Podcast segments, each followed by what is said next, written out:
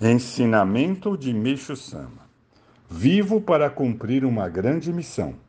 Devo empenhar-me com todas as minhas forças na salvação do mundo. Quando reflito profundamente sobre minha pessoa, surge-me a dúvida: para que nasci neste mundo e por qual motivo sou diferente das pessoas comuns? Vou explicar a respeito disso. Fundei a Igreja Messiânica e, desde então, me empenho na construção de um mundo feliz e na salvação de milhares de pessoas. O rápido desenvolvimento da nossa religião também é uma exceção. E devo dizer que, no momento, é inédita uma religião que tenha realizado tantas curas de doenças como a nossa. Logo, acho que posso dizer que se trata realmente de um mistério do século.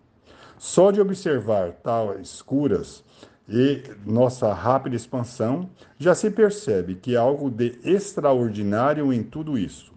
Mesmo quando leio um trecho de uma experiência de fé, só pelo fato de sentir a transbordante emoção e gratidão do autor do relato por ter sido salvo, não consigo lê-la sem lágrimas nos olhos.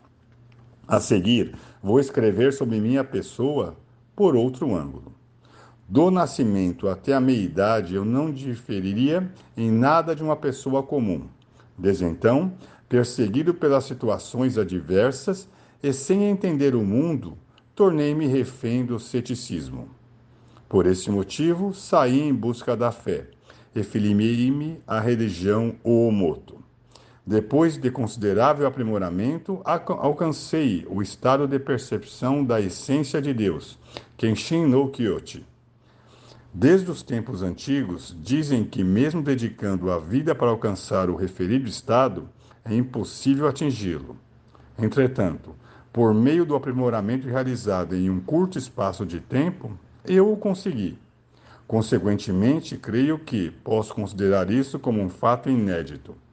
A partir de então, com a mentalidade totalmente mudada, conscientizei-me da missão recebida dos céus e pela ocorrência sucessiva de milagres, a descrença foi extinta por completo. Junto a isto, meu pensamento se tornou surpreendentemente amplo. Ao mesmo tempo, ao contrário, eu possuía um lado bastante retraído. Em suma, passei a ser uma pessoa audaciosa, mas tímida. Meu lado audacioso pode ser percebido pelas minhas aspirações e a forma como administro meus projetos. Já o lado tímido se manifesta na vergonha que eu sentia ao falar perante um grande número de pessoas, uma postura que eu mesmo achava estranha.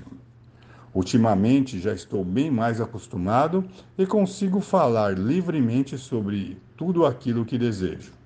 Antes, eu tinha muita dificuldade em proceder desta maneira. Por Meixo Sama, extraído no livro O Pão Nosso de Cada Dia, volume 1.